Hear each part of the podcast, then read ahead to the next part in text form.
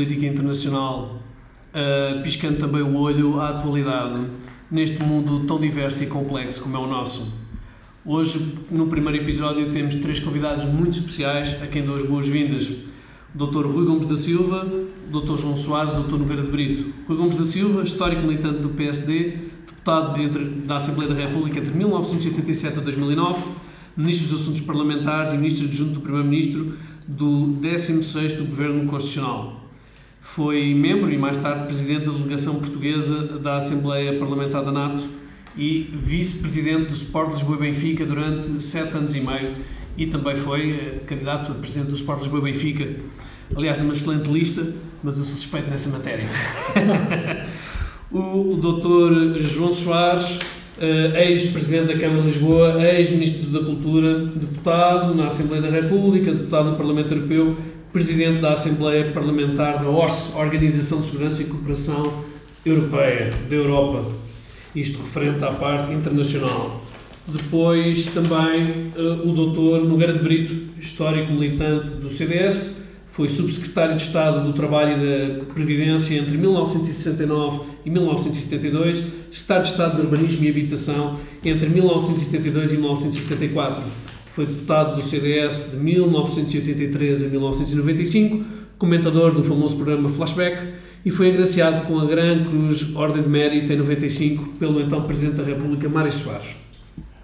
Uh, temos aqui então um histórico do Partido Socialista, João Soares, um histórico do Partido Social Democrata, uh, Rui Gomes da Silva e um histórico do CDS, Nogueira de Brito.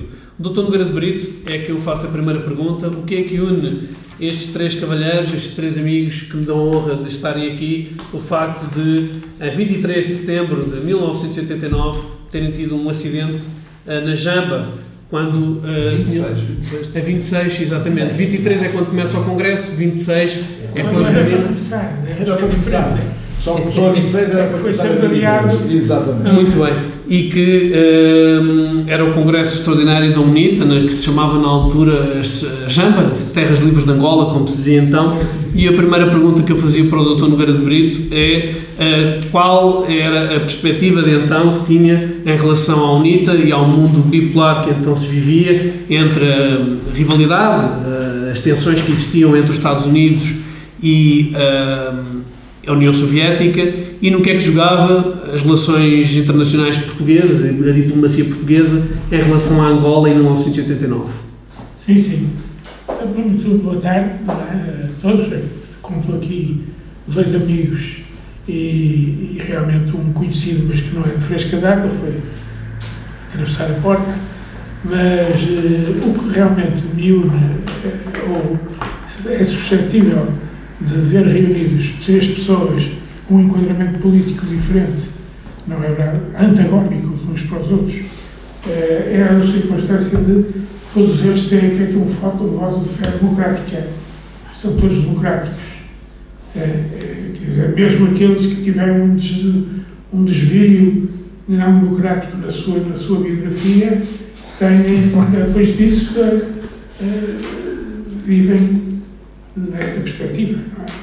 E, portanto, essa perspectiva, do ponto de vista de, das relações internacionais, é, é, muito importante para ela que haja um grupo, este grupo que é um, um grupo que realmente replique é, a sua participação na política. É? E, portanto, eu também tenho muito, muita honra em estar aqui sentado com todos todos eles simbolizam uh, pedaços importantes da nossa história política e social e, portanto, esta oportunidade que me é dada de afirmação do meu ideal democrático agradeço muito. Muito obrigado. É de facto uma honra para nós na Perestroika, no, neste vídeo podcast, no podcast, podermos receber tão distintas personalidades e com uh, a defesa da democracia como ideal. Um, a pergunta que eu, que eu fazia ao Dr. Nogueira de Brito, no sentido de, em 1989, a perspectiva histórica das relações internacionais portuguesas em relação à Angola era uma situação complexa, dada que o governo era do MPLA, como aliás ainda hoje se mantém, mas a UNITA tinha uma grande influência internacional. E o, o que é que o, o. Doutor considerava que na altura iria, o que é que se perspectivava, já que estávamos perto do fim da Guerra Fria? Não, perspectivava-se uh, o, o, fim, o termo dessa Guerra Fria não é? para uh, as, as personagens que estão aqui hoje nesta mesa. Quer dizer, não, eu não, pessoalmente, por exemplo, não acreditava muito no futuro da UNITA. Não é? Entendia que a UNITA tinha, do ponto de vista democrático, eh, perspectivas muito radicais e, e, eh, e, que realmente nem sempre eram favoráveis à colonização portuguesa. Não é? Eu já falo da colonização do expós. Sim, sim, sim. Eh, e, portanto, é, o irmos à, à agenda participar no seu congresso, não é? No congresso o segundo, ou primeiro, o primeiro ou o segundo? Segundo congresso extraordinário. Segundo congresso, segundo congresso extraordinário. Segundo congresso. Eh, o participarmos neste segundo congresso foi a oportunidade que tivemos de ver afirmada por políticos portugueses a política, a democracia de Angola. E, portanto, realmente isso era importante no tempo que se passava, porque a influência do MPLA era muito grande, era, era, havia, um, havia um monopólio da representação política, não é? Por parte do MPLA, e a nossa ida, a participação no Congresso, era um testemunho de que realmente as relações internacionais da UNITA não viam apenas com um binóculo de uma cor, não é? Mas que de facto recebiam no seu seio e para, eh, digamos, eh, festejar o seu congresso, eh, personagens de três políticas diferentes em, em Portugal. Realmente é isto que eu tenho a dizer, é? O que diz muito de facto da, da influência que na altura a UNITA tinha também no plano internacional. Obrigado, Sr. Doutor. Eu perguntava ao Dr. Gomes da Silva se a perspectiva de, na altura, 26 de setembro, quando se dá o, o, o acidente, a verdade é que na política também e nas relações internacionais é necessário ter-se uma grande coragem. E hum, eu estava a verificar ao da pesquisa para o nosso episódio que algumas das entrevistas que o João Soares, que o Nogueira de Brito e que o Rui Gomes da Silva deram uh, na altura, para, sobretudo para a televisão, para a RTP, uh, e está nos arquivos da RTP, a verdade é que se ganha uma nova perspectiva de vida após uh, um, um, acidente daquela magnitude e da, da, da dificuldade existente. então, eu recordo-me que um, a própria perspectiva da relativização das coisas um, aparece nessa fase. Eu perguntava ao Dr. Gomes da Silva se é, encarou encarar a vida certamente e as próprias relações internacionais e a política de outra forma após o acidente. Muito obrigado também pelo convite. Subscrevo aqui aquilo que disse o Dr. Miguel Bonito e para mim como diria o Dr. João Soares, nós renascemos um bocadinho naquele, em, na altura, no desastre da Jamba, no termos acontecido o que nos aconteceu, e depois nos dias que passamos em Pretória, eh, internados os três, no Verbo do Hospital, o Dr. Nogueira Brito, uh, numa situação mais grave que a minha, o Dr. João Soares, como é conhecido, muito mais grave do que nós, outros, a nossa, e eu sendo nesse aspecto aquele que só tinha queimaduras e que só tinha. Mas ainda assim, é verdade que há ali um momento de, de, reencontro com a vida, não é? Portanto, esse é um momento em que cada um vive com a sua, com a sua fé, quando se a tiver, cada um vive com, a sua, com as suas convicções, com a sua, com a sua maneira de encarar aquele, aquele lado, não é? Como é que, como é que havendo um desastre de avião e se percebendo que vai acabar naquele momento, depois se consegue sobreviver. Mas essa é uma experiência coletiva de nós três, mas que a, que a vivemos e, uh, de facto, uh, em termos exclusivos, em termos pessoais, cada um tem a sua vivência desse momento e cada um repercute, repercute na sua vida as experiências, os ensinamentos que teve dela e perspectiva a sua vida em função daquilo que aprendeu naquele momento. Outra perspectiva é aquilo que dizia o Dr. Nogueira de que era o que é que saiu dali. Eu estava aqui a pensar agora, estava-me a lembrar que em determinado momento houve ali umas teses que, que, diziam que o feudalismo não acabava com a queda de Constantinopla, mas com a chegada de Vasco da Gama à Índia. E que, no fundo, o Vasco da Gama à Índia é que abriu determinado. Daqui a muitos anos haveria de haver alguém dizendo que a história, não sei se é a idade contemporânea, se outra idade qualquer, daquelas que nós estudamos na história, não terminou com o Muro de Berlim, não sei se vai terminar com a chegada do homem à Lua, se vai terminar com a, com a queda do Muro de Berlim, se cai com outra coisa qualquer, com a Segunda Guerra Mundial até, mas há ali um momento em que nós três tivemos e que fez parte dessa história, que foi o dia 26 de setembro. Quando nós caímos do avião, o mundo era outro. Quando nós saímos do hospital, o mundo era completamente quase outro.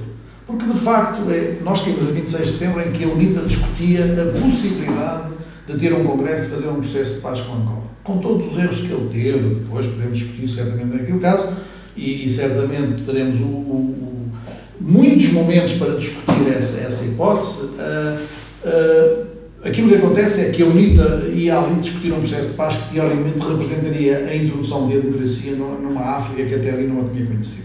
Mas quando saímos do hospital, até muito por influência da nossa queda e depois do, do pai, de uma das pessoas que ali estava presente, que, por acaso, não por acaso, mas neste caso por acaso, era o Presidente da República de Portugal, uma, um político reconhecido em termos europeus, com um passado e uma tradição de luta contra o regime português, não subscrevendo as palavras que disse o Dr. Nogueira de Brito, porque, como é evidente, o Dr. Brito, quando é subsecretário de Estado, tem, não, ainda não, não está numa, numa, nessa fase da opção política. Aliás, estávamos na fase da primavera da mudança dessa tal ditadura para outra situação. Mas o Dr. Mário Soares, quando chega e quando é a conversa com as autoridades uh, sul-africanas, e quando se fala da libertação de Mandela, a libertação de Mandela é também por aí, e é, e é a primeira vez que quer falar em internacionais, é também por aí uma, uma possibilidade. Eu lembro na altura que se falava em termos de política, que era a possibilidade, eu penso que o Presidente da República estava na Hungria, no visita oficial, o Primeiro-Ministro de Portugal estava em Moçambique, depois de conta daquilo, e portanto se falava na altura se eles viriam ou não. O Primeiro-Ministro não foi, mas o Presidente da República, que tinha o filho lá também, foi à África do Sul e teve conversações e daí decorreu. Podia-me dizer mais tarde ou mais cedo isso aconteceria, é verdade, mas de alguma maneira é como eh, uma equipa, parando para o futebol, uma equipa está a atacar muito, quem marca o gol é quem fica na história, não é os que, os que fazem muitos centros, não é? Uh, e portanto, a verdade é que foi aquele momento, e quando nós saímos do hospital, Nelson Mandela estava a caminho da liberdade. Eu lembro de em 91 ter voltado lá, Nelson, em julho de 91, portanto, menos de dois anos depois, ter voltado lá e tive três vezes com Nelson Mandela, deputado convidado pelo governo sul-africano. Depois disso foi todo o processo. E depois disso foi o que foi. Nós, quando saímos lá, 11 de, de setembro, 11 de novembro, não é? Ou 9 de novembro, uh, acontece o que acontece com o muro de Berlim e, portanto, vai. Tudo aquilo é encadeado e, de facto, quase. Nós ainda saímos antes, eu não estou dizer bonito, mas o João, quando sai, e quando sai da África do Sul, já o mundo não é o mesmo. E, e portanto, essa é que é grande momento. E, e, de facto, aquela é a grande mudança. E nós estivemos ali. Pronto, por alguma razão, e a nossa sorte também, é que tendo estado lá, podemos ainda estar aqui 32 anos depois a contar e a ter experiências e a ter vivências e até, até a ter, a, a, a tentar explicar o que é que vai ser o futuro daqui a 100 anos depois de ter estado nisso. E foi, de facto, uma experiência fantástica, até sobretudo porque correu muito bem, eh, recuperaram todos e este é um momento também especial também por isso, porque ao longo dos anos, eh, a nível político, eh, a história da, da Jamba ficou quase mitificada. Eu não sei se o doutor pediu a palavra, pediu a palavra para alguma referência. Não, não pedi, mas eh, realmente aproveito a oportunidade para dizer que, de facto, digamos, não é um ato menor. É um ato que se insere na história de Angola, na história de Portugal. Quer dizer, há, perspectivas, perspectivam-se as coisas de uma forma nova, como diz o Dr. Gomes da Silva realmente, e é essa forma nova, é uma forma eh, que admite um fenómeno democrático, realmente. E isso, nós, como que fomos passar naquela altura, um atestado de boa, de boa saúde democrática e, de, também, que, e esse foi o primeiro passo que demos, Deus, e que presenciámos história. Quer dizer, nossa ida lá, as condições mais em que estivemos, tudo isso, pá, os adiamentos do Congresso, todos esses epifenómenos não é, são epifenómenos que correspondiam a uma, a uma, a um certificado de origem democrática das pessoas que lá estavam, é com várias proveniências. Não é? A luta, de facto, pela democracia. Eu perguntava agora ao Dr. João Soares se a perspectiva do acidente da Jamba uh, e depois até um, as fortes calúnias que por vezes foram feitas, quer a João Soares, quer até a Rui Gomes da Silva, penso que a Nogueira de Brito, de uma forma mais suavizada, mas eu sei que os dois, eh, quer João Soares, quer Rui Gomes da Silva, levaram acusações de forma injusta, e fica aqui claro a minha responsabilidade disso, que sempre tive muita repugnância, repugno qualquer calúnia em relação a essa matéria e bato-me contra ela, e é uma coisa que, que durante muito tempo uh, me tocava bastante, agora procuro relativizar, embora considere sempre injusto isso. Pergunto ao João Soares se o impacto de, da questão do, do vosso acidente, quer, e, e sobretudo a presença lá no, no Congresso Extraordinário, no segundo Congresso Extraordinário da UNITA, se marca de facto eh, uma forma de Portugal encarar eh, as relações com Angola não de forma que, existia, que tinha existido antes do 25 de Abril, de forma colonial, mas sim de uma perspectiva de país irmão, de país lusófono, e que perspectivas é que se podiam abrir do, do ponto de vista das relações entre Portugal e Angola de Estado a Estado, mas de forma positiva e de forma ao desenvolvimento da democracia angolana, porque Angola na altura não tinha uma democracia e a verdade é que até hoje é questionável, pelo menos nos padrões que nós entendemos de democracia, eh, eh, porque o MPLA só agora é que vai ter o seu congresso interno, só agora é que vai ter vários candidatos, vai ser a primeira vez, enquanto a UNITA já tem um processo há bastante mais tempo de eleições livres do ponto de vista interno e nessa matéria já tem dado alguns exemplos positivos. Eu perguntava nesse sentido qual é que era a perspectiva que se vivia então em 89. Antes de mais, quero agradecer o convite para esta estreia do podcast Perestroika Obrigado. Dar, penso que a todos, uma grande satisfação. Muito e depois sinto-me particularmente feliz por estar aqui com pessoas, porque eu tenho uma, uma, imensa simpatia pessoal e também política em termos de percurso, apesar dos nossos percursos serem diferentes, obviamente que há também aqui um, um, uma grande simpatia em termos da postura que cada um de nós assume e da coerência que temos sabido pôr ao serviço das nossas convicções desde há tantos anos que nos conhecemos. E de facto nós tivemos, como disseram, quer o Dr. Nogueira Brito, quer o Dr. Rui Gomes da Silva, tivemos a felicidade de lá estar, embora num contexto que começou por ser particularmente infeliz, de lá estar num momento particularmente importante. Eu lembro-me, por exemplo, quando, e referindo-me ao que o Rui Gomes da Silva disse há pouco, que é a primeira e talvez as únicas imagens de televisão que eu vi na fase prolongada, mais prolongada que eles que estive no Hospital da África do Sul, aquela, aquela televisão do apartheid não era propriamente muito aliciante do ponto de vista uh, da visão do telespectador, foram as imagens da queda do muro de Berlim. E eu fiquei imediatamente uh, excitado com, com a importância que aquilo tinha, porque, porque não tinha visto mais nada. E, e passaram abriram o, o televisor para eu ver isso na altura e lembro-me que evidentemente senti logo a importância que aquilo tinha. E tivemos essa felicidade de lá estar também em termos de Angola.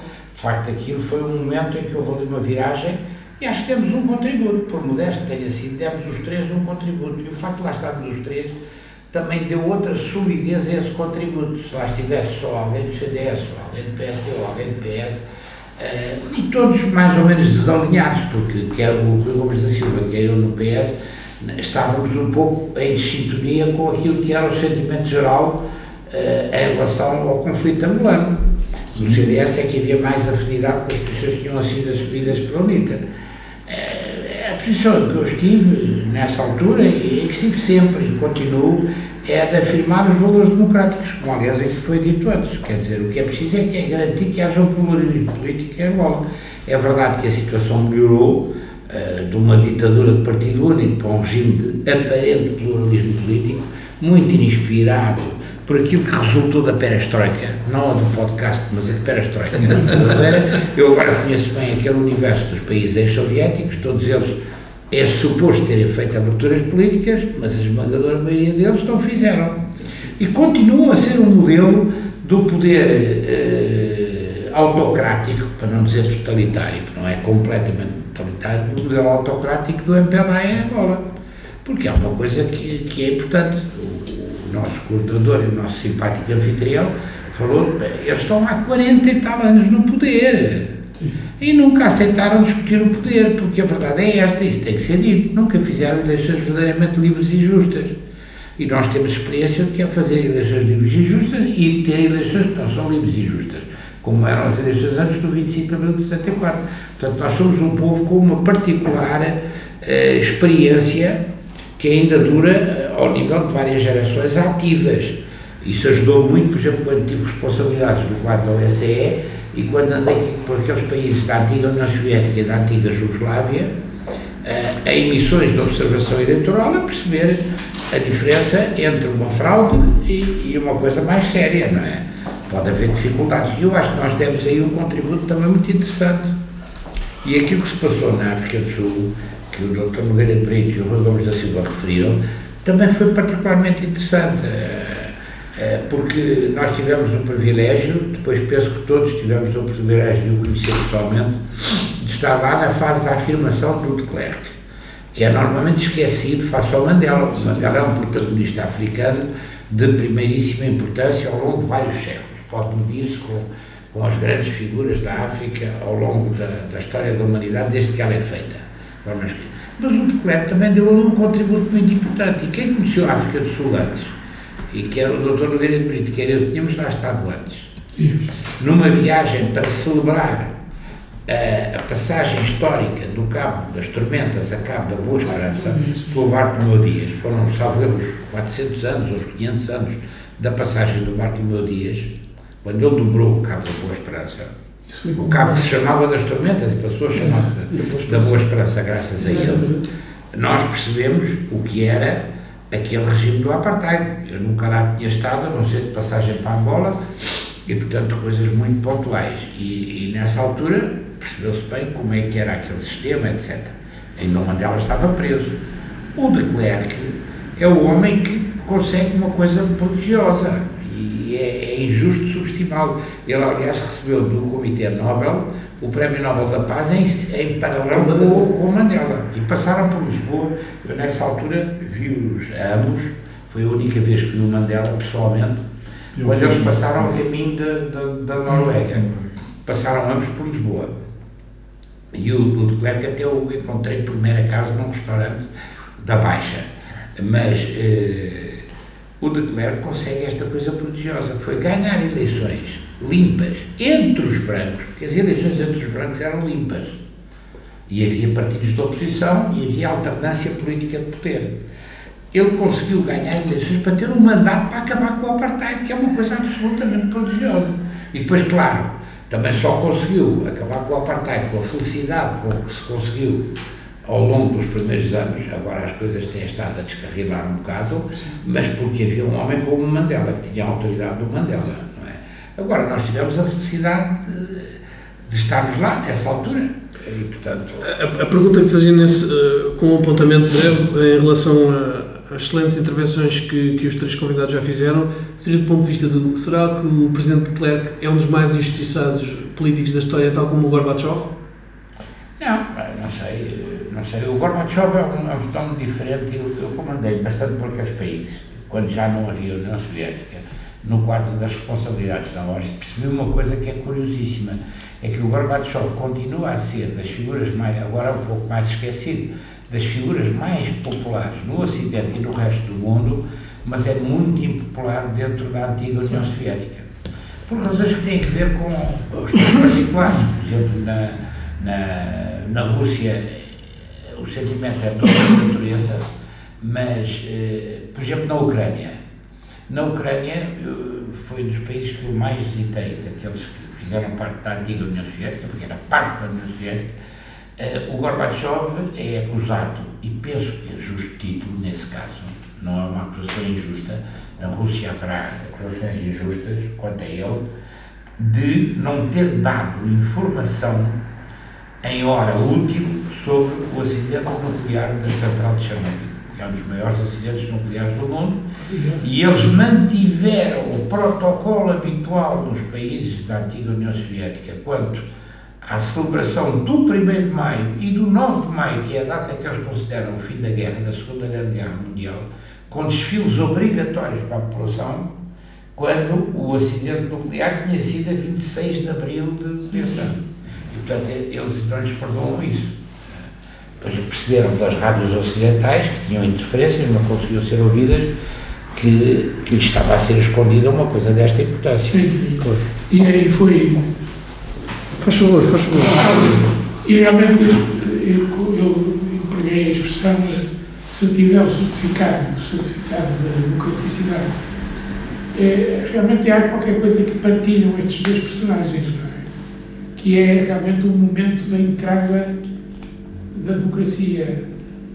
É, é, é realmente realmente eh, o significado enorme que teve a presença dele e as suas palavras e a sua atitude que nos foram contadas em termos de ficção, de um filme que teve muito, muito êxito, não é?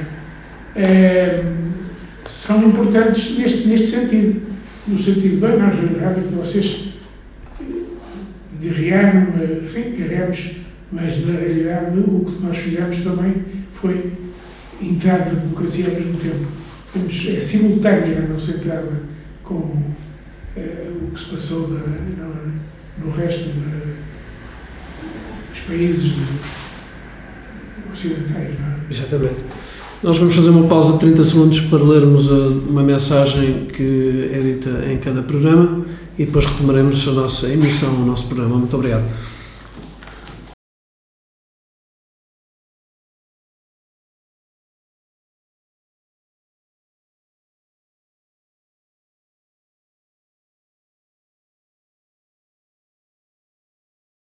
Bem-vindos novamente. A pergunta que eu faria agora ao Dr. Nogueira de Brito prende-se com a questão da, do próprio, da sensação que havia e da sensação que teve ao longo depois, isto passa-se em 89, durante os anos 90 há uma abertura um, dos países de leste, como o Dr. João Soares e o Dr. Rui Gomes da Silva tinham referido, os países de leste começam-se a converter à democracia que nós entendemos de tipo ocidental, mas um, nem tudo foram rosas, se me permitem a expressão, e houve alguns processos mais complicados.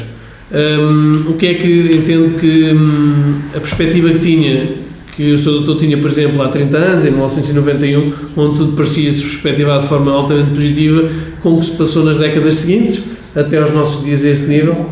Exatamente. Sim, é, isto é importante referir isso porque eh, haverá tendência neste tipo de comemorações é? de esquecer o presente. É? E o presente realmente não é tão risonho como o passado próximo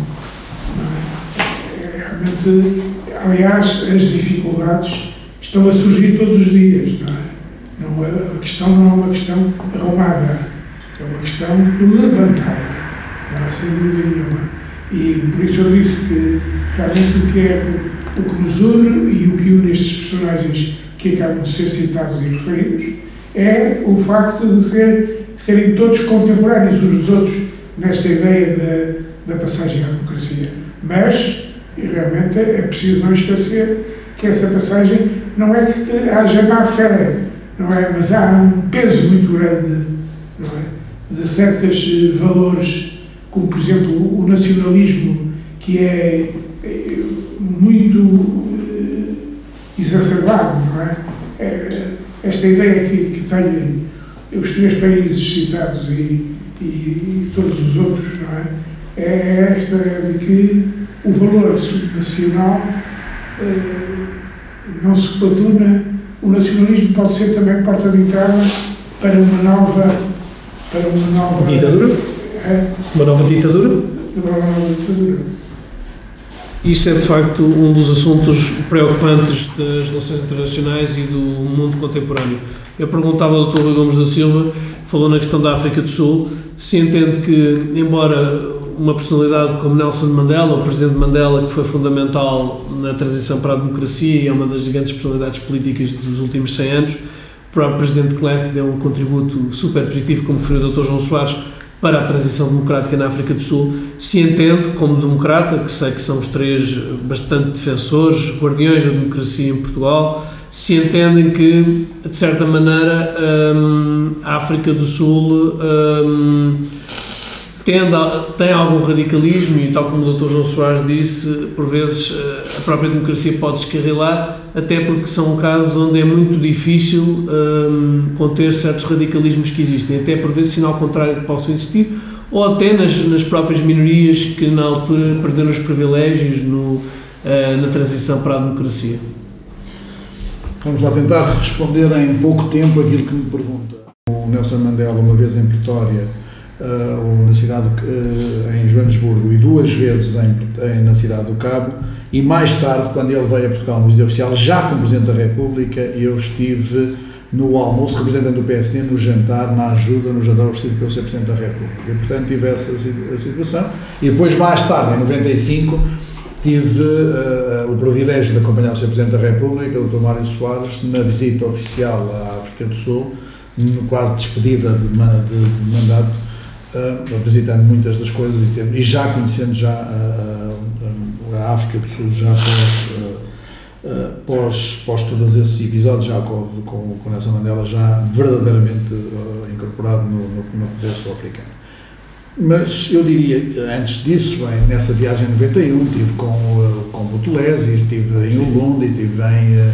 Tive, passei por vários sítios e falei com todos os políticos sul-africanos e de facto há aqui uma, duas realidades. Uma realidade é Nelson Mandela, depois a, a outra realidade sul-africana. E independentemente disso, independentemente da função, da posição do Presidente de Klerk, eu acho que temos que separar as coisas. O mundo, o mundo, a história vai reconhecer Nelson Mandela como uma grande figura, como uma figura da, até da sua da sua autoridade moral e todas aquelas frases que nós de vez em quando citamos e que nós de vez em quando conhecemos sobre o que é a sua perspectiva e depois também uh, uh, transformada quase em ícone e em mito depois daquele filme sobre o Campeonato do Mundo de Rugby da África do Sul, da sua posição em relação àquilo que ele, que ele defendia e até da contraposição em relação àquilo que defendiam as pessoas de cor na altura da, da África do Sul. E, portanto, essa, essa é a parte que vamos recordar de, de Mandela. E a história é muito injusta, geralmente com quem tem as iniciativas, não é?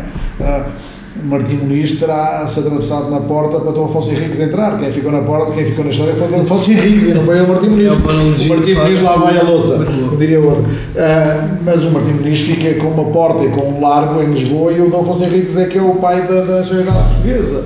Ah, mas isso é assim a vida, todos nós tivemos perspectivas e todos nós, se calhar, o Dr. Nogueira de Brito, o Dr. João Soares, tivemos um momento em que participamos, estivemos presentes e depois a história é feita por outras realidades e as realidades de quem, quem a escreve.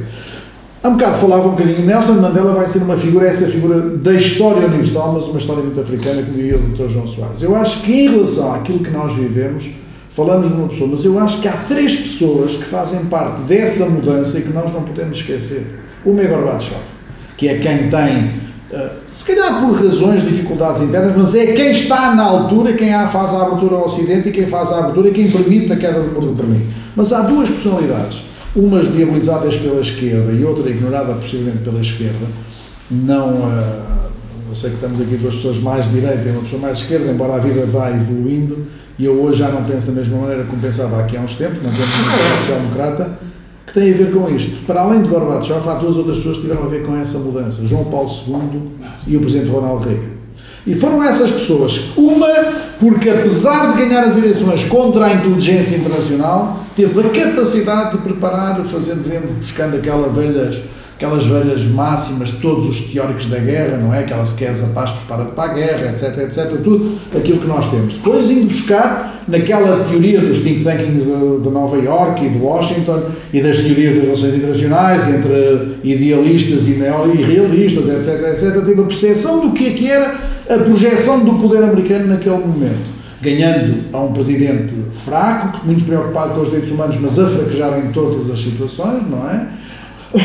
E depois, a seguir, João Paulo II, que, independentemente de ter muito a ver com o Ocidente e ser uma visão, uma, uma visão, ou seja, uma ótica ocidental e uma ótica judaico-cristã, mas da ótica da, da Igreja Católica Apostólica Romana é quem também, vindo num país da cortina de ferro, vindo da Polónia, faz a abertura a essa mesma situação.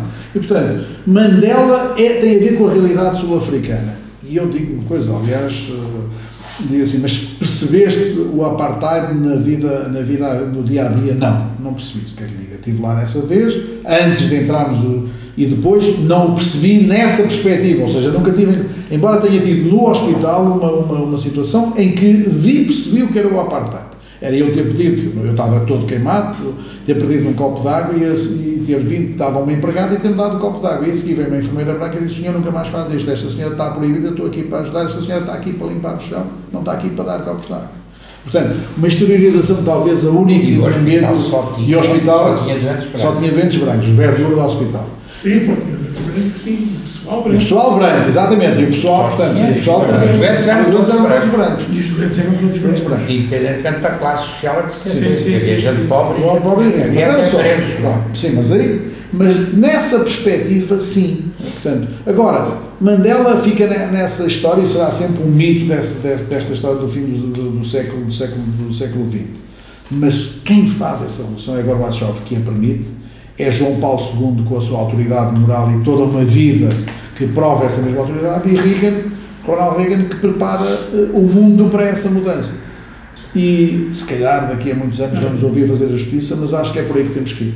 É curioso eh, referir-se a uma série de personalidades e pegando as palavras do Dr. Nogueira de Brito e também do Dr. Gomes da Silva, em relação ao que, às perspectivas que existiam em 1989, a verdade é que quando o Presidente de Klerk recebe o Presidente Mário Soares em 89, um, quando houve o um acidente, um, o Presidente de Klerk quis um, consultar o Presidente de então da República Portuguesa Mário Soares e pergunta-lhe sobre situações para o início de uma certa liberalização, até se chegar depois mais tarde, demoraria mais 5 anos ao fim, em pleno do, do regime antidemocrático, que era o apartheid, o regime terrível do apartheid. E o Dr. Soares responde que nunca poderia ser uma liberalização muito suave, pegando nas palavras da altura que, que o Dr. Nogueira de Brito uh, falou no início, porque em Portugal essa experiência, uh, quando ocorreu com o Dr. Marcelo, professor Marcelo Caetano, não tinha corrido bem e, portanto, uma ditadura nunca poderia. E até depois com o Presidente Spínola, que andou também ali uma, uma coisa que foi completamente ultrapassada pela história. O 28 de setembro é um bocadinho a exteriorização dessa tentativa de quem quer ir devagar e de que. E, do e, e depois havia uma, uma, uma revolução prestes a acontecer. Eu perguntava ao Dr. João Soares se um, os sucessos que existiram então nas. Nas democracias, na Constituição das Democracias de Leste e depois na, no fim do Apartheid, em que eu sei que um, havia situações muito, muito complexas, mesmo até ao final. Recordo uma visita que foi feita com o Alcides Sacala, em que um, o João Soares também estava. Um, Alcides Sacala, figura prominente da UNITA, e que referem várias vezes a questão do, do apartheid e como o regime era terrível e como a opressão era terrível. Eu pergunto é se o que se sonhava nos anos 90 e que as perspectivas positivas que aparecem sobretudo com 89 e pegando nas palavras do Dr. Rui Gomes da Silva com a perestroika, original e com um, as tentativas de reestruturação e de reconstrução que Gorbachev pretendia na União Soviética, se isso depois há uma certa desilusão, hoje, 30 anos depois, em alguns aspectos. Ou seja, se nos países de leste não há uma democracia em pleno em vários aspectos e na África do Sul. Bem, vamos lá ver a questão é complexa, porque, obriga a, a, contemplar um universo que é um universo muito vasto. Só o universo da antiga União Soviética, estou a falar dos países que se constituíram enquanto países independentes, tendo saído do território da antiga União Soviética. Temos situações completamente dispares. Temos três países, que são os três pequenos Estados bálticos, que estão hoje integrados na União Europeia e que são democracias com alternância política, com eleições livres, etc. E, e com, com o confronto político. Depois temos um modelo, digamos que está simbolizado, se quiserem, no, no presidente Putin. Gostes ou não, aqui não é um modelo. Aqui não é um modelo de autocracia com muitas limitações ao funcionamento das regras democráticas. E onde as eleições, eu estive lá já várias vezes em processos eleitorais, estão longe de ser livres e justas. Uh, vamos lá ver. Uh, embora fiscalizadas, atenção, mas depois a fiscalização muitas vezes. E, e ele tem de facto talentos que, que, são conhecidos, até que resultam da sua biografia. Foi um dos grandes responsáveis do KGB, nomeadamente na antiga República Dita Democrática Alemã, que era a Alemanha de Leste, e noutras. Portanto, tem, tem, tem um treino pessoal que é, que, que aliás se percebe que é de um alto profissional. Uh, mas eu lembro-me quando estava na OSCE, eh, e aquilo contempla, no fundo, quase todo o hemisfério norte, eh, falávamos dos países a leste de Viena e dos países a oeste de Viena. A oeste de Viena é aquilo que nós conhecemos com as famílias políticas tradicionais, embora os Estados Unidos e o Canadá fujam um pouco a esse modelo, mas não andam muito longe.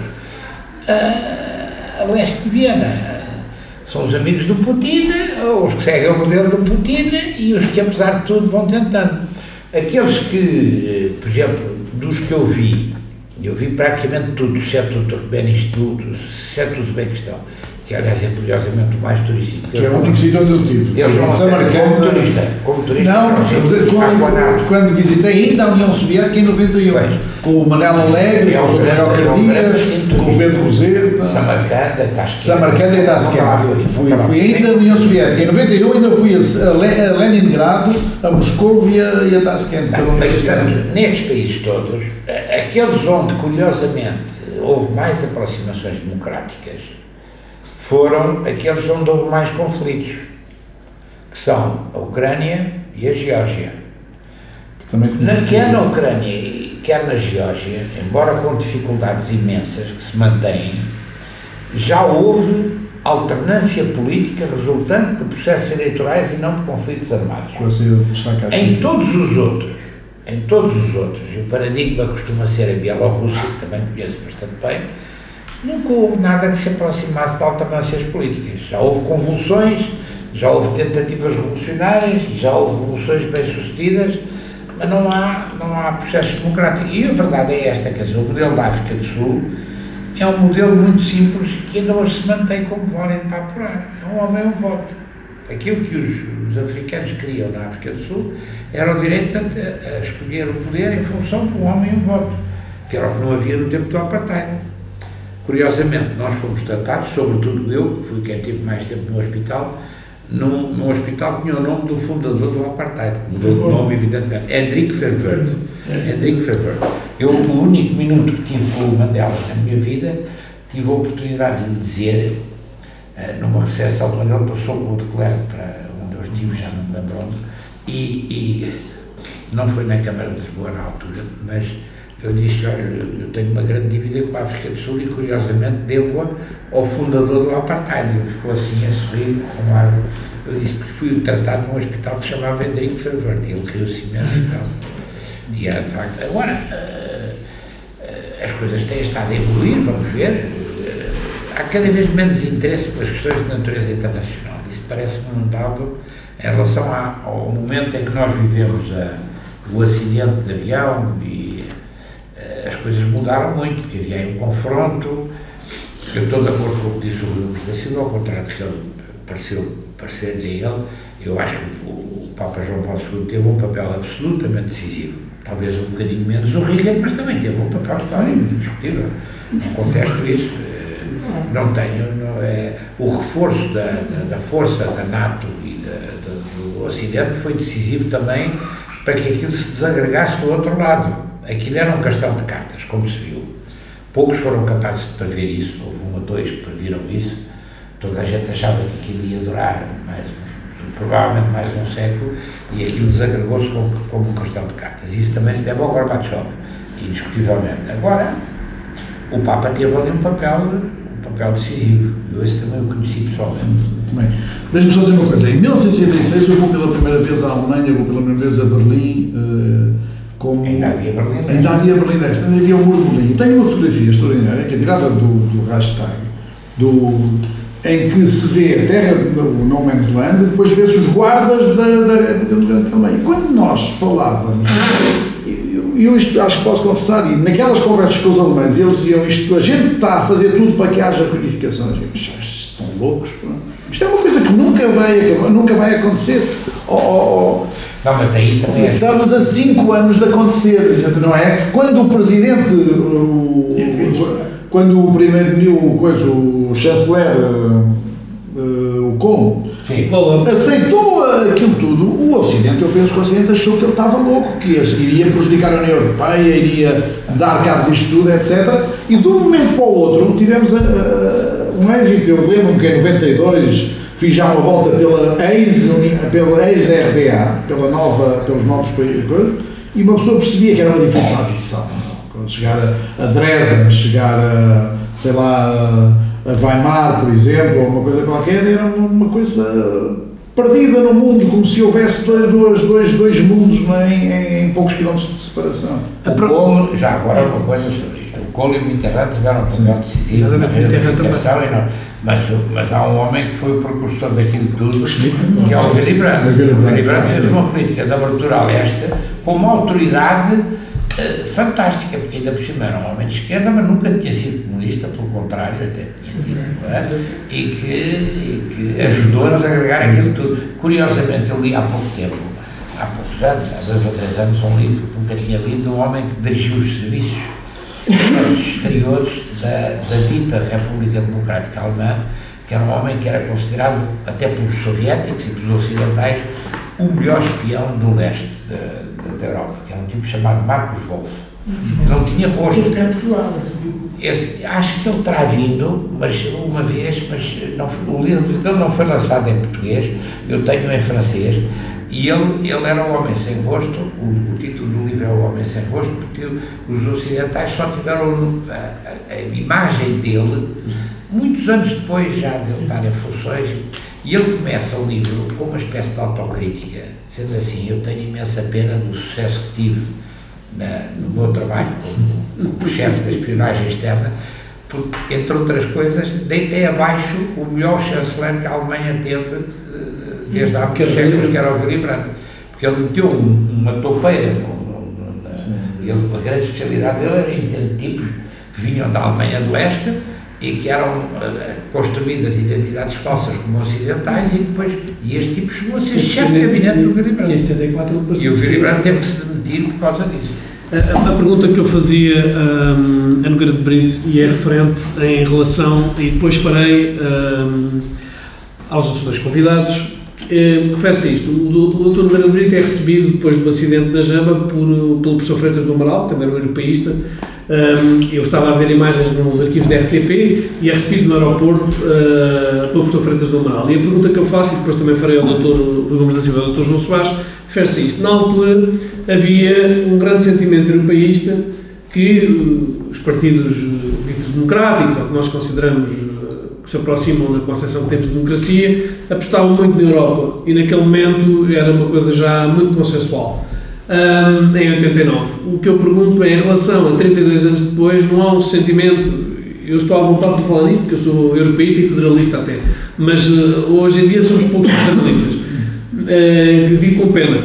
Mas eu, pergunto isto, você não se tem perdido o sentimento europeísta, não tem havido uma certa desilusão, às vezes justa, outras vezes injusta, e uh, o senhor falava no início da sua primeira intervenção que tem havido o crescimento dos nacionalismos, Uh, isso, um, como é que se contraria isso? Se é que há forma disso? Ou vamos passar, de facto, à época de todos os egoísmos e de, e de uma certa decadência da Europa e da União Europeia? Eu acho que tem toda a razão. Quer dizer, por isso é que, princípio, disse que não é a intervenção das mentes uh, europeístas uh, tem vindo a decair, não é? E, neste momento está no seu pior no seu pior momento, não é? Ora bem, é preciso analisar com cuidado o que representam estes, eh, os, as novas democracias, chamamos-lhe assim, não é? As novas democracias destes países. Porque, por exemplo, há um valor, e agora na Polónia, isso é claro e patente, o valor nacional é um valor muito presente nestes países e que realmente ganha eh, perspectiva, não é? é, nós não sabemos o que vai passar sem Polónia, realmente, não sabemos. É? Sendo certo que a Polónia há certas, é, digamos, certas evoluções que a Polónia não aceita. A Polónia não aceita, por exemplo, tudo o que seja decisões com repercussão executiva na, na, na economia. Acha, acha que está em risco ou que a Europa, se tivesse lideranças à altura, poderiam colocar, um, não quer dizer um ultimato, mas poderiam ter uma conversa com outro tipo de pressão, outro tipo de diálogo com a Polónia ou com a Hungria ou outros países que não aceitam uh, uma certa uh, pressão mais forte da União Europeia ou um sentimento, é a melhor expressão, mais europeísta e que esses países deviam ser colocados em ou aceitam as regras do jogo europeu e do jogo democrático da União Europeia ou saem da União Europeia, ou entende que esses países vão continuar na União Europeia, mas ao mesmo tempo fazendo uma espécie de jogo duplo e talvez até minando a autoridade da Europa. Se a Europa aceitar isso, ou se pelo contrário ela não vai aceitar isso, endurece a sua política em relação designadamente aos casos em que são postos em, na praça pública valores democráticos universais, amigo, qual vai ser a reação? Há, há quem que defenda a seleção em posição mais, mais similar a isto, meu caro amigo. Que seja, e, e a União Europeia acaba por estar em risco com este tipo de situações. Claro, claro. Este tipo de situações foi claramente, foram feitas afirmações que realmente eram perfeitamente inaceitáveis aqui há uns anos, não é? Sim. Afirmações em relação à Europa. É, quer dizer, onde é que estes tipos estão, prontos, estão preparados? Até onde para ir? Gomes da Silva, se, que perspectivas é que nós podemos ter para um futuro da Europa mais positivo e da União Europeia? Um, que condições é que existem para a Europa voltar a ter uma voz mais forte perante estes sentimentos antidemocráticos que existem na própria União Europeia? Oh, Filipe, muito obrigado. Eu deixo-me lá aqui fazer uma confissão. Eu que andei nos últimos anos mais a falar de 4-3-3 e 4-4-2 e treinos televisivos e inverter o triângulo e não sei o que mais e opções táticas e bons ou maus jogadores. Eh, hoje de manhã estava a pensar nisto e fui à minha biblioteca um bocadinho e fui dizer o que é, que é que tenho que ler aqui um bocadinho. E estava a ler três ou quatro livros, que é este Revenge of Geography, do Robert Kaplan, o George Friedman, The Next 100 Years, A Forecast for the 21st Century, e O Mundo é Plano, do Thomas Friedman. E acho que fui um bocadinho, não reler tudo, porque é impossível, mas recordar aquilo que diziam, ver um bocadinho o que, é que eram as novas, novas tendências, e eu quase que diria que em relação a cada um deles, praticamente a Europa não existe. E o que é que existe aqui? Existe aqui uma coisa, talvez, que é aquilo que eu mais, eh, que eu mais sou fiel, e foi aqui que eu fui formado, todos nós temos, que é um bocadinho é a, a geopolítica. E eu lembro-me há muitos anos, estava quase no princípio do meu curso de Internacional, em 87, que um orador norte-americano vinha, e dizia o seguinte, dizia, nunca se esqueçam da geopolítica, nunca se esqueçam dos alinhamentos geopolíticos entre as potências continentais e as potências marítimas. E ele dizia-me, no fim disto tudo, já tinha, estávamos, disse, não se esqueçam de que daqui a não sei quantos anos a União Soviética, aquilo que ainda era a União Soviética, e estávamos em 87, vai alinhar pelos Estados Unidos e alinhará sempre contra a Alemanha, contra uma Espanha, contra uma Turquia. Uns, uns anos depois, o Revenge of Geography vem dizer isso mesmo, vem dizer atenção, estes, os próximos 100 anos, os cinco cenários de guerra que tem, são todos um bocadinho de acordo com isso. E, portanto, estarmos a meter na Europa aquilo que é contraditório é um esforço ciclópico de união política, mas que terá sempre alinhamentos diferentes em relação a diferentes objetivos. E, portanto, eu, eu estou à vontade, eu não sou nem federalista, nem europeísta uh, extraordinário. Acho que a Europa resolveu um problema. E mais, e a Europa é o exemplo democrático mais acabado em Portugal, de em pleno uh, PREC, em pleno 25 de Abril, havia duas pessoas, presumo que nem sequer estavam muito, o Dr. Mário Soares e o Dr. Francisco Sá Carneiro, que foram duas referências da democracia portuguesa. Eu penso que se, quando se fizer a história do, do, do regime democrático português, eu acho que vai lá estar o Dr. Mário Soares, lá dar o Dr. Francisco Carneiro, o Dr. Francisco Carneiro, possivelmente dará o professor Cavaco Silva, mas eu lembro-me de que 30 anos depois do 25 de Abril, já levamos com 40 e tal, 30 anos depois, havia uma, uma, havia, houve uma sondagem. O professor Cavaco Silva não estava na história e, e, e a opinião foi que eh, quase 70% das personagem personagem mais relevante do Dr. Mário Soares, esmagadora maioria, como é evidente. A segunda pessoa mais influente do 25 de abril é o. Francisco Carneiro que foi 10 vezes primeiro-ministro, que teve 6 anos a viver em regime democrático, mas de facto é um dos fundadores da democracia. E essa Europa, esta consciência europeia, tem a ver com a união e com o projeto político dos dois maiores partidos na altura do, PSD, do, do, do, do Carneiro, do PS, do Mário Soares. E a partir daí, depois também com o Dr. Uh, Dr. Freitas do Amaral, até penso que nessa perspectiva muito, muito, muito federalista. Eu não conheço o Dr. Mário Soares, posições sobre isto.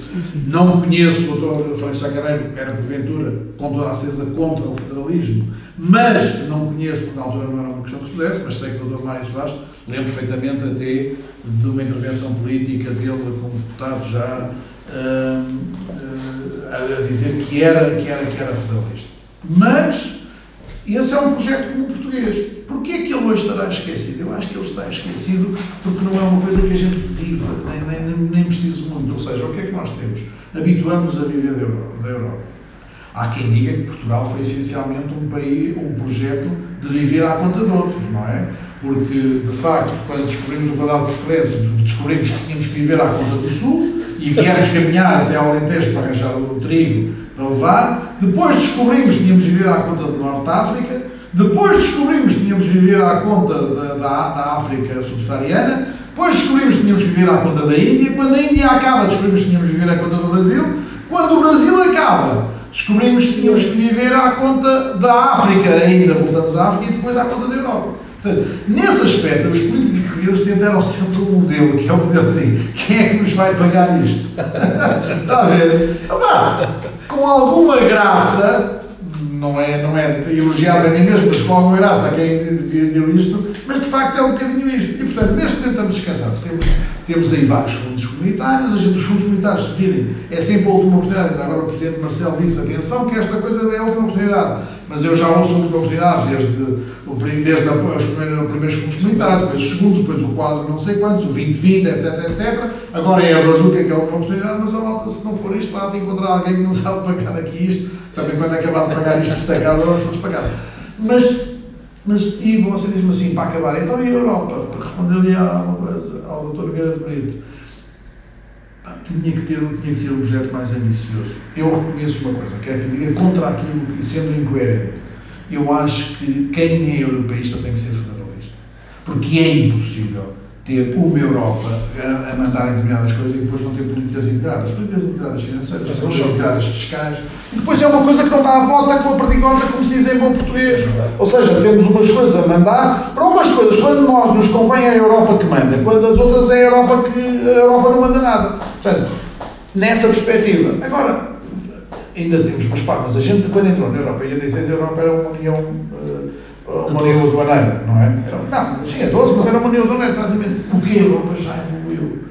E se calhar é assim, daqui a uns tempos, eu lembro uma coisa, é assim, quando se pergunta a um americano onde é que, o que é que ele é, ele não diz que é americano, ele diz que sou do Dakota, sou do, Te, sou, sou do Texas, sou isto, aquilo. Portanto, vamos também relativizar. E, e, e os Estados Unidos têm 200 anos de história, uma grande massa de união, não é? Que os fez sentir, que faz sentir como um país, uh, vamos nós também pensar que isto ainda está no princípio, é uma coisa muito nova, não é? E, portanto, vamos lá com calma. Agora, se daqui a 100 anos isto vai ser uma, uma, um federalismo, volto e acabo como comecei. A geografia que vai determinar isto tudo. A geopolítica que vai determinar isto tudo. E, portanto, o que é que vai acontecer? Sempre países potências ou são marítimas, como nós somos potência marítima, ou tivemos sempre do lado da potência marítima, tivemos sempre ao lado da Inglaterra, tivemos sempre ao lado dos Estados Unidos. E não perceber isso é não perceber que a história tem regras. Obrigado, Dr. Lopes da Silva. Eh, a União Europeia ainda é nova, o nosso podcast também é novo e eu pergunto ao Dr. João Soares qual é a perspectiva para, para encerrar, para encerrar o nosso primeiro episódio do nosso podcast, qual é a perspectiva que a União Europeia pode ter de futuro, dadas estas contradições? Eu acho, infelizmente, que nos últimos anos, estamos a falar ao nível dos decénios, a União Europeia tem estado aquém daquilo que foi, e para mim ainda continua a ser, o mais importante projeto internacional do último século, a criação da União Europeia, que sai da, da ruína em que os sistemas totalitários deixaram a Europa depois da Segunda Grande Guerra Mundial. É bom não esquecer isso, quer dizer, o projeto europeu nasce da derrota dos, dos totalitários, de uma parte dos totalitários, porque a União Soviética fez parte dos vencedores e não eram democráticos. Uh, sai das ruínas em que a Alemanha deixou a Europa e uma parte do mundo. E é aí que nasce o projeto europeu, com contributos muito importantes do Monet e do próprio Churchill. Agora, a Europa, infelizmente, tem estado quase sempre aquém, e está aquém também do ponto de vista institucional, porque não soube, foi alargando, alargando, alargando. Eu, eu estive no Parlamento Europeu durante um ano e depois renunciei para vir para Lisboa por causa da minha paixão pelo trabalho autárquico em Lisboa. E, e, e nessa altura estávamos, passámos dos, dos 13 para os 15 e já se punha um problema de funcionamento institucional. E falava-se da, da, reforma necessária para poder tomar decisões. Já era complicadíssimo tomar decisões, quer no quadro do Parlamento, quer no quadro do Conselho, quer no quadro da Comissão. Era uma coisa já absolutamente infernal, porque era a 15, mas era preciso falar com os francófonos, com os anglófonos, com os alemães, com o Norte, com o Sul, com as famílias políticas de esquerda, que eram os socialistas, e ainda havia uns, uns grupos da mais à esquerda que os socialistas, e com os liberais e com os conservadores, onde estava o PP, onde, onde esteve depois o PSD, etc. Era uma coisa de facto muito difícil e ainda por cima fomos sempre empurrando com a barriga e fomos alargando. Uh, para mim, o pico mais baixo foi, uh, como disse o Dr. Nogueira de não é aquele que estamos a viver agora. Apesar de tudo, houve aqui um sobressalto que melhorou, foi a crise financeira de 2008-2009 e a forma como a Alemanha que era uh, o país dominante, tratou uh, a Grécia e o resto da Europa, entre os quais nós nos incluímos. Uh, mas eu faço a justiça à senhora Merkel de reconhecer que ela percebeu os erros que cometeu e que desta vez, com a crise do Covid e com a crise sanitária mundial, o comportamento foi completamente diferente. A Europa agora deu sinais de estar no bom caminho, na, na minha modesta opinião. Agora, claro, deixámos sair o Reino Unido, uma coisa absolutamente lastimável. Mas essa é, não, não, não usaria uma semântica tão pesada, mas é lamentável, é lamentável. Dadas as relações que nós temos com o Reino Unido, realmente isso foi muito duro para um membro da Europa. Claro. Quer dizer, o que eu queria dizer há bocado é que realmente era preciso ponderar com muito cuidado e com muito realismo, e com muito realismo, a situação atual. Porque nós realmente não aguentávamos perder as vantagens da Europa, mas ao mesmo tempo queremos preservar Sim. nós e principalmente outros além de nós. É que realmente há esse equívoco fantástico que eh, os, os, os, indivíduos, os europeus, realmente consideram eh, a Europa eh, de uma forma salvífica, não é? Mas isso é para alguns só. E, portanto, o que é preciso é realmente haver ponderação e cuidado no tratamento dos, destes países, dos novos países e da reação dos velhos países. Que realmente não é. Isto não foi um braços abertos, não foi. Nós fomos recebidos Quer dizer, nós não foi nem estávamos é. habituados. Não foi nem é. Eu vou dizer uma coisa. Eh, nós nunca tivemos, altura, não tivemos, por exemplo, uma política externa. Nunca. Eh, estamos a falar num programa de política externa. A Europa não contou nada no desagregar da antiga Jugoslávia, Exatamente. que se fez num quadro de conflito e de guerra civil e guerra entre aqueles países. E a Europa teve A, essas lideranças. a, a, questão da Turquia. A Turquia está, está numa deriva autocrática e já semi-totalitária com o Erdogan. Eu assisti àquilo, na OSCE fui lá variedíssimas vezes, ainda conheci o Erdogan como primeiro-ministro e aquela deriva completa no tratamento das mulheres, dos lenços, das, das burcas, daquelas coisas todas. O, o, tipo está a ser profundamente infiel ao legado do Ataturk, que é um legado revolucionário, que é, era o, a laicidade da sociedade era assegurada pelas Forças Armadas. Exatamente. Eles estão bem. Mas aquilo também resulta da forma como os turcos, na fase em que tiveram uma, uma fase mais democrática, foram maltratados pela Europa. Europa que não os Porque os alemães e os franceses tinham rivalidade com eles, e eles são um país produtor. Quando se faz estas asneiras, quando se reconheceu, por exemplo, o Kosovo, reconhecemos o Kosovo, a maior parte dos países da Europa, Portugal, infelizmente, também, também acabou por reconhecer. Reconhecemos o Kosovo, depois admiramos que a União Soviética ou a Rússia agora já não a União Soviética, reconheça a Ossétia do Sul e a Todo tipo de nacionalismo depois. As, as asneiras pagam-se. As primaveras árabes também foram promovidas em larga medida pela Europa, e nomeadamente pelo Sarkozy, pelo, pelo homem da, da, Inglaterra na altura, que era o Blair, e, e, antes do Blair, e depois do Blair, e pelo, e pelo Berlusconi, que se meteram naquelas aventuras na Líbia, etc. Eu não tinha a menor simpatia pelo, pelo homem que acabou num canto de esgoto, como é que ele se chamava o Gaddafi. Mas a verdade é que o Gaddafi veio aos melhores palácios da Europa Ocidental a montar a vida. E era recebido pelas famílias líbias ainda Exatamente. E depois morreu. E ainda por cima, se assim, aquilo melhorou para melhor. Mas para pior já bastava o que estava. Agora, o que foi, que foi, muito pior.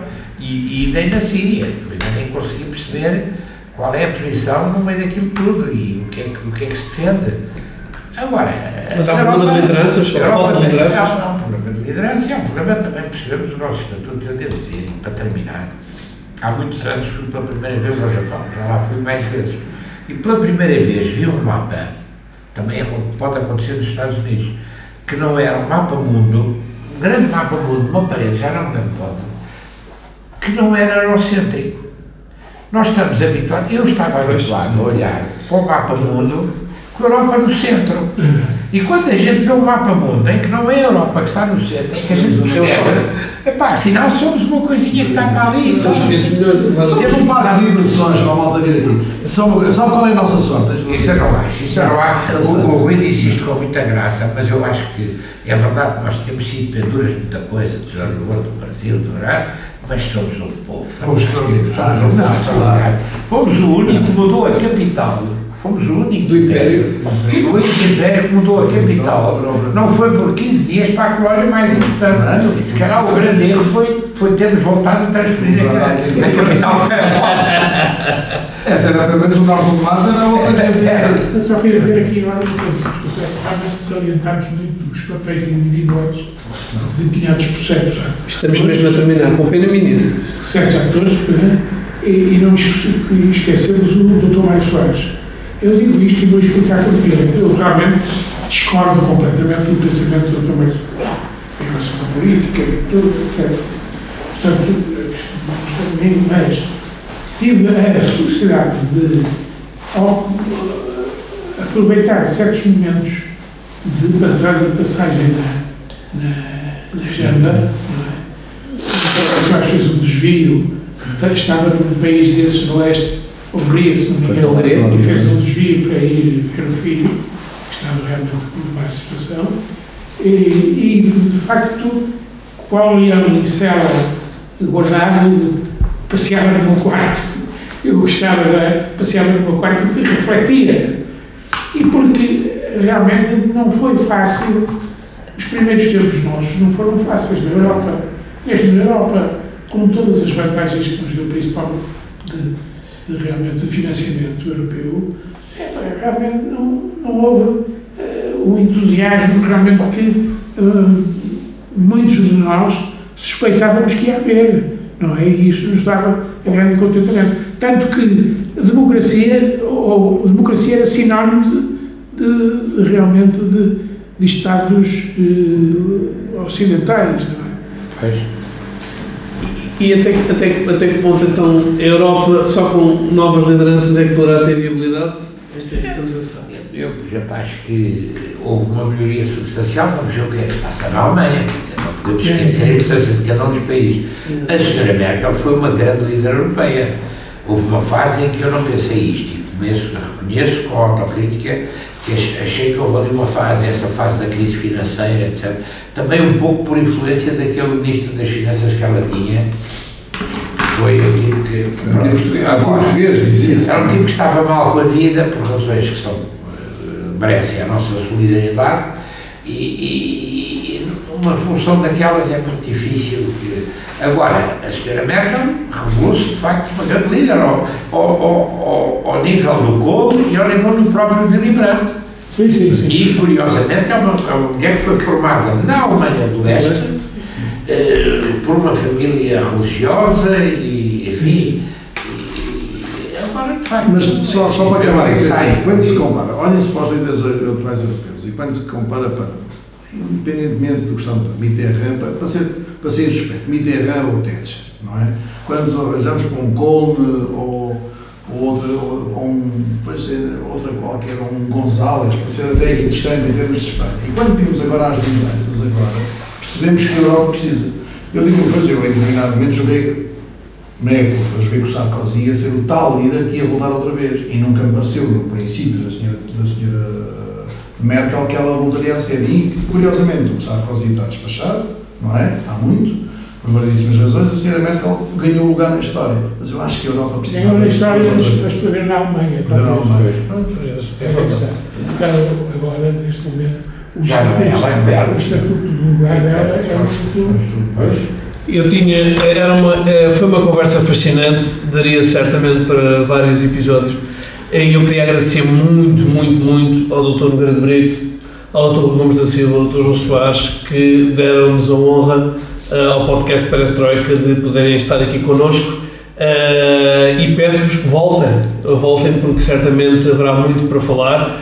Um, do mundo bipolar até à atualidade, uh, resta-me fazer os agradecimentos uh, à Raquel Carvalho que produziu e produz este podcast, ao João Pedro Trindade que fez a música, à Marta Inácio que inspirou o logotipo uh, e muito obrigado a quem nos ouve e vê através das diversas plataformas. Até breve. Muito obrigado.